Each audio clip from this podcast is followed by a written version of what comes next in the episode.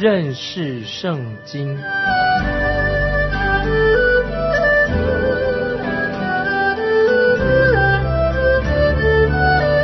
认识上帝的话，把上帝的话带到全世界。本节目是由认识圣经机构和环球广播电台联合制作，欢迎收听。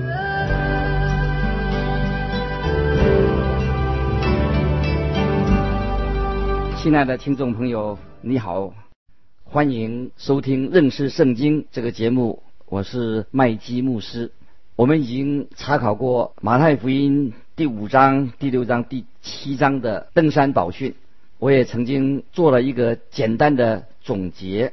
可是现在我还要更进一步的来帮助我们大家认识登山宝训的一个重要的思想，因为我担心说我个人的解释和观点会和那些一般人所解释的有一点差异的地方，或者说不容易让人了解。有许多人认为登山宝训。就是要我们信耶稣的人现在就能够去完全的遵行它，并且我们可以在世人的面前活出登山宝训所教导的样式。可是，如果我们更仔细的、深入的再来读神的话，我们就发现，在圣经里面，神用了三个重要的一个原则。或者神用一些规章律法来引导、来治理全人类。首先，神在旧约里面，他与人立约，在创世纪第七章这样告诉我们：神曾用洪水审判世界，因为那个时候人犯了罪，除了挪亚他的一家人之外，其他的人都是罪大恶极。创世纪第六章五节已经说出了。耶和华见人在地上的罪恶很大，终日所思想的尽都是恶。那个时候的人类家族已经远离了神，所以神的审判就临到了他们。只有一个人，就是挪亚，跟他的家人蒙了神的特别的怜悯救赎。其次，其次就是神从他们的家族当中。再进行新的改造的更新的工作，使他们后来成为人类的族长、人类的祖先，然后他们就成为在神面前的见证人。他们在众人面前见证了神。我们有看见神赐给他们地土，又使他们成为大国，而且使他们生养众多。神又借着他们，使他们成为世人的祝福。后来我们又看见神就借着摩西，把诫命、律法赐给他们，向他们颁布神的律法和诫命。在这个借着摩西颁布的律法跟诫命当中，最重要、最重要的有一条就是关于献祭、献祭的一个法则。在出埃及记当中，有关于献祭的法规，很详细的把它记录下来。其中最重要的一点在哪里呢？就是在祭坛上要献燔祭，献燔祭就是把祭物放在火红的祭坛上，把它烧掉。献祭的真正的意义，大家要记得，是为了预表主耶稣基督他所要成就的工作，就是预表着主耶稣基督他的十字架如何使罪人的罪。可以得到赦免的唯一的道路，若不流血，没有祭物；若不流血，罪就不能赦免。所以所流血的那个祭物，它要血流出来啊！如果不流血的话，罪就不能得到赦免。因此，我们可以明白很清楚的明白，律法的本身并不能够救人。律法怎么能救人呢？这个律法的功用是什么？就是凸显人都是罪人，人有罪恶过犯。也说明人人在神面前都是个罪人。律法的功能就是把人定罪。律法本身它不是来拯救人类的，所以我们看见旧约所规定的凡祭，就是预表将要降生为人的耶稣基督，我们的救主。当主耶稣来到世上，他的身份是什么？他本是君王，他就把自己献上。这个要作为应验旧约先知的预言。很可惜，神自己的百姓都竟然拒绝了耶稣基督，最后还把他钉在十字架上。我们看见马太福音就宣告了主耶稣他的大君王的身份。所以，我认为，如果我们要了解马太福音的真正最主要的信息，我们就必须要知道耶稣他的身份，他是一位大君王，他是以君王的身份降生。耶稣的行事为人也是显出君王的身份。耶稣定十字架也是以君王的身份为罪人死。耶稣也是以君王的身份从死里复活升天。将来主耶稣也要以君王的身份从天降临在地上。所以当耶稣他还在世上的时候，他就宣告了一条新的命令啊，新的诫命。这个新的诫命、新的命令跟旧约的律法是不同的。这个新命令就是我们所读的、所查考过的登山宝训，在马太福音第五、第六、第七章，在其他的福音书里面也有部分的类似像登山宝训的教训，但是马太福音记载的最完整。我以前也提醒过大家，马太福音登山宝训它还是属于一个什么？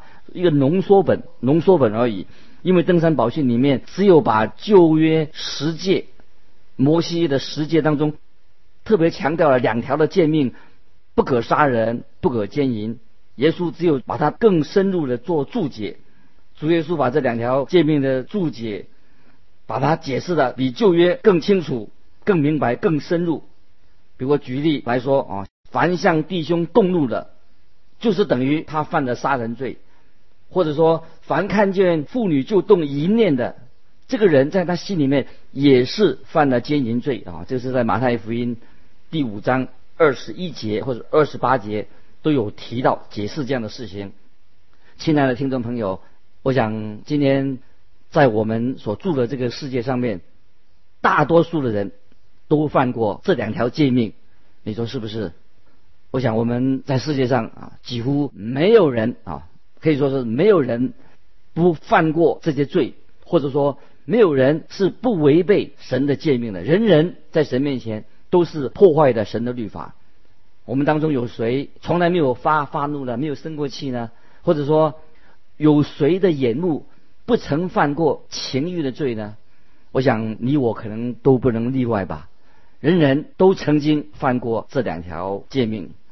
登山宝训把旧约的律法更提升了啊，所以登山宝训可以说的确是提升了旧约律法的高度以及它的深度，更深刻的表达旧约律法的意思。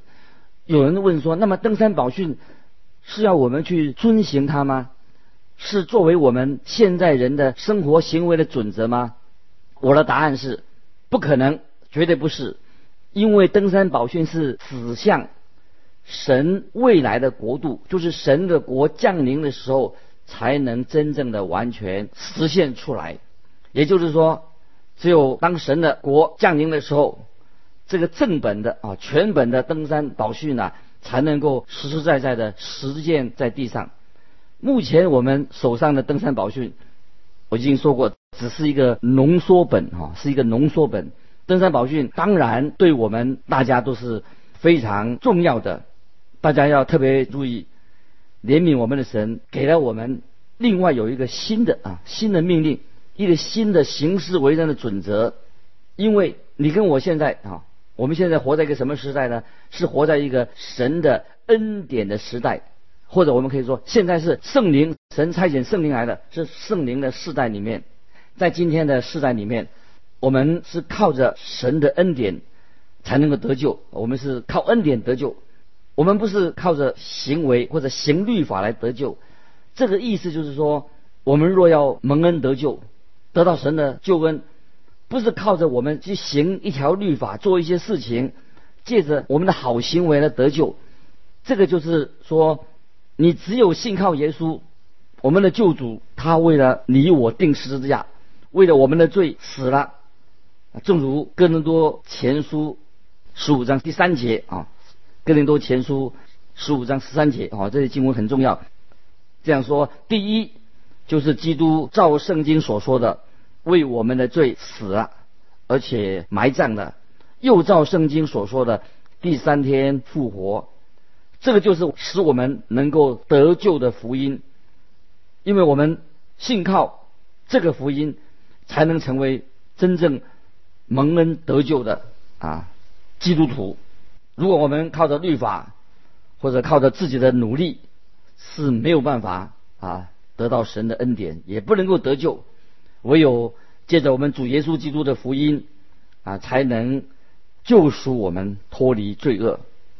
当你信耶稣了以后，蒙恩得救了以后，你的人生当中，神就指示一条新的道路，你必须要这条道路就是你必须要去行走的，要遵行的。这条道路不是叫我们去守、去遵行啊所谓的摩西律法或者守啊十条诫命。有些教派啊，今天也也有一些教派，以前也是这样啊，他是说。啊，他常常做这样的教导。我自己也是从这些教派里面啊长大的。他们的教导就是就是这个样子哦。他们有一些叫做信仰的要理问答啊，里面他都只是说啊哦，让我们要怎么怎么样啊才能够成圣啊，我们怎么样怎么样去为主而活。他们说我们要遵守十诫十条诫命，如果没有遵守十条诫命的话，你就不能得救。事实上，可能吗？我们真正有人能够遵守十条诫命来得救吗？事实上，人不可能去，没有能力去遵守世界。我们的蒙恩得救是因为什么？因为我们信靠耶稣基督。已经我已经说过，诫命的本身是不能够救我们的。蒙恩得救，唯有在神面前我们能够称义，就是因为因信。才能够蒙恩得救，所以十条诫命不能够作为我们的啊生活或得救的一个规范，因为这不是基督徒的生活一个规范。也许大家听了之后，也许会提出疑问说：那么我们就可以违背十条诫命吗？当然不可以，当然不可以任意啊犯罪啊违背神的诫命，但是。现在，如果你是蒙恩得救的，你必须要遵行比十条诫命更高、更深的生活的新的命令、新的准则。也许你现在又有啊提出另外一个问题了，哎，呃，牧师，你刚才不是说过啊，登山宝训比十条诫命的标准要求还要高吗？那么我们是不是现在我们就要去？遵行登山宝训的的教导的教导教导呢？答案是什么？也是否定的，不可能，因为我们对我们来说，我们没有能力啊去遵行啊登山宝训。亲爱的听众朋友，你认为你能够遵循登山宝训吗？你有遵循过像登山宝训这么样的？高标准的伦理吗？当然不可能。我可以告诉你，如果有人说他能够遵循登山宝训，靠着登山宝训的话，那么就会使教会当中，或他自己就是一个假冒为善的人哦。凡是自称每个教会称自称说我们已经遵循了登山宝训，那么这些人都是可以说是更多的就是。登假冒为善的人，如果教会中有人，他自认为自己是一个很好的基督徒，因为是为什么？因为他说我遵守了登山宝训，但是我们可以知道，他只是嘴巴这样说说而已。可是你看这个人的行为，其实也不怎么样啊，也是很不像样的哈。所以我们一定要认清这个事实：没有人，今天没有任何人能够活出。登山宝训的所教导的，因为登山宝训它的目的在哪里呢？要清楚的显出我们在神面前，我们就是一个罪人，靠自己不能得救。旧约圣经已经说得很清楚，人心比万物都诡诈，坏到极处啊！谁能识透的？哦，人这是就是我们的人的本相。我们看马太福音第十五章十八到二十节啊，马太福音十十五章十八到二十节，这里向我们说明一个真理：唯独出口的是从心里发出来的，才能污秽人，因为从心里发出来的有恶念、凶杀、奸淫、苟合、偷盗、妄政、谤毒，这些这都是污秽人的。至于不洗手吃饭，却不会污秽人。这里说得很清楚，主耶稣告诉我们说，人的真正的问题的所在在哪里？也是也是告诉我们说，主耶稣他唯有他能够解决我们内心中的心里面的问题，里面的罪。一切外表的宗教仪式，很多的方法啊，这个策略啊，洁净礼等等啊，这些基本上都不能够洁净我们心里面的罪。我们每一个人必须要面对啊，曾经主耶稣对尼哥底母所说的话。耶稣对尼哥底母说过什么话？哦，我们看约翰福音第三章三到五节哦，当中这两句。大家得很熟悉的，人若不重生，就不能见神的国。同样也有说，人若不从水和圣灵生的，就不能进神的国啊。人若不重生，不能看见见神的国；人若不从水圣灵生的，就不能进神的国。我们人真正的问题在哪里啊？就在我们心里面的罪。很可惜，有些人也把重生的真理误会了。亲爱的朋友，重生。是什么意思？就是神在我们这些信耶稣的人身上所做出一件非常奇妙奇妙的事情。这是能够重生，是因为出于神的怜悯，他的恩典。你和我都必须要重生，因为我们的老我，我们的旧生命是什么样子的？在加拉太书第五章，保罗在加拉太书第五章十九二十节。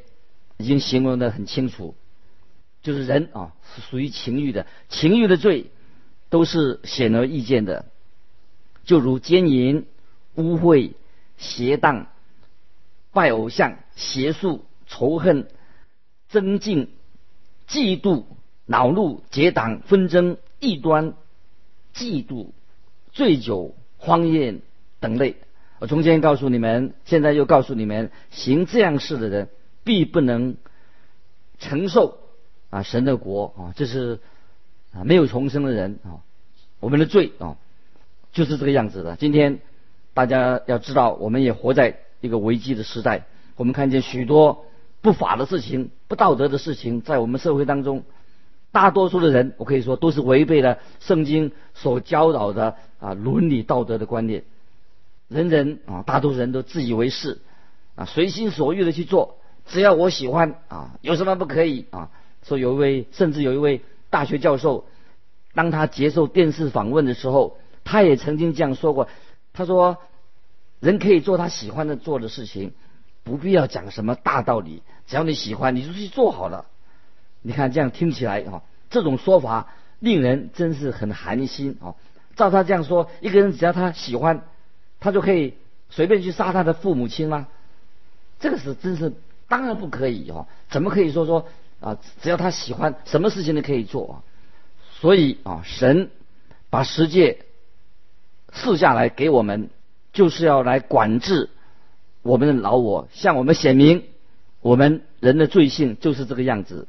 但是十诫不能够没有办法能够阻止我们不去犯罪，人类自己也也许这靠自己的头脑也没有办法。了解认知啊，有这样的认知，那么你说我们该怎么办呢？圣经已经说得很清楚，人自己没有行善的力量。我们在看加拉太书讲到啊，圣灵啊，从神的圣灵重生的人，有圣灵同在的人，圣经更新的人，圣灵啊，加拉太书五章二十二、二十三节有这样的说道。加拉太书五章啊，二十二、二十三节就是一个。重生的人，信耶稣的人，蒙恩的人啊，圣灵在他心里做工的人，圣灵所结的果子就是仁爱、喜乐、和平、忍耐、恩慈、良善、信实、温柔、节制，这样的事没有律法禁止的。这里很清楚，一切的律法诫命不可能人去遵守，也不可能生出刚才我们所提到的圣灵所结的果子。一个人能够爱神啊，又爱人的圣灵果子，怎么来的呢？是神的圣灵的恩赐啊，不是我们这些属肉体的人靠着自己可以行得出来的。所以，一个按照肉体行事的人，这个人当然他不会是。呃，仁爱、喜乐、和平、忍耐的啊，他就是就是一个救人啊，他就是基本上啊，必然是啊，像一个无法无天的啊，所以今天啊，我们知道啊啊，造成今天社会的败坏啊啊，就是没有神圣灵的同在，没有结出圣灵果，不能够没有靠自己不能够结出圣灵的果子，这些就是作为这是靠着肉体行事的人，我们现代人啊，有一些人有心人。很关心哦这些事情。他说：“我们所住的这个世界继续这样下去怎么办呢？啊，世界能够这样下去吗？怎么行呢？是不行啊！我们的救人如果没有从神而来的更新的啊，从神来的更新啊，从神来的赐给我们的新生命，就不可能啊，这个世界啊不会有真正的希望啊，这个是很清楚的。这个罪恶的世界。”它的结局靠着自己啊是没有啊希望的。我们一定要信靠接受主耶稣，他给我们恩典。也许亲爱的听众朋友，您在问呢？你说那么怎么能够我自己在生命里面结出圣灵的果子？我很渴慕圣灵的果子，我怎么能结出果子呢？尤其说今天也是道德一个沦丧的时期，我在说依靠人的自己的力量。没有办法遵行律法，没有力量去遵行，这是不可能的去遵行，怎么办？就是我们所这里啊查经所研究的，要全然的依靠、信靠耶稣基督，借着圣灵的帮助，圣灵的同在更新，才会使人结出圣灵的果子。亲爱的听众朋友，在我自己啊传道的生涯当中。我也常常求告神说，使我成为一个温柔的人、谦卑的人、仁爱的人等等啊。可是我发现靠我自己，我绝对做不出来。唯有啊，当奇妙的祈求圣灵啊，神的圣灵在我心里面动工，做更新的工作，做改变的工作啊，才能够结出啊圣灵的果子。感谢神啊，因为我们唯有啊，唯有等到当主耶稣的国度。降临在地上的时候，神的圣灵的动工啊，才会有真正温柔谦卑的人出现在地上。因为主耶稣在过去的世代当中，全世界只有一个真正温柔谦卑的人是谁呀？就是主耶稣啊！当主耶稣的国、神的国降临的时候，主耶稣要带来大的能力和荣耀，他要把地上一切的不义、一切的邪恶，通通除掉。在那个时候，神的国才会真正的实现，在地上。在今天啊，神的国还没有降临，未来的国度啊，一直等到未来的国度。亲爱的朋友，你内心有啊神给你的平安喜乐，是属灵的果子，平安喜乐吗？你有属灵的圣灵的果子，温柔吗？我想啊，其实你我都不真正是温柔啊，因为也许我们心里很骄傲，我们喜欢别人称赞我们，给我们戴高帽子。难道啊，都是你不喜欢别人说你好话吗？就是原本我们都是不是温柔的，是骄傲的。哦，这是这是我们救人的天性。但是感谢神，当我们每一个人重生了，神就使我们成为真正能够学习谦卑、温柔的人。圣灵的果子。是我们每一个基督徒都应该有的形象结的果子，因为不是靠我们自己能做得到的。这个是一个我们基督徒的新的呃生命的方式，所以不可能靠着遵循摩西律法、靠着登山宝训能够做到的。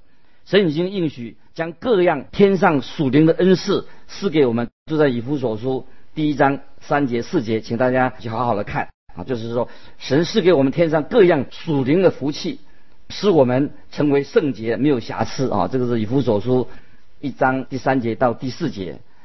我想，当你我读完了登山宝训之后，我们也跟耶稣一起啊，从登山宝训的山上下来啊。接着我们要看见主耶稣他如何在地上做王，如何掌权，以及如何有大能力，他自己来实践登山宝训的律法。感谢神，今天我们分享就到这里。欢迎你来信跟我们分享，寄到环球电台认识圣经麦基牧师收啊，麦是麦田的麦。基是基督的基，再见，愿神祝福你。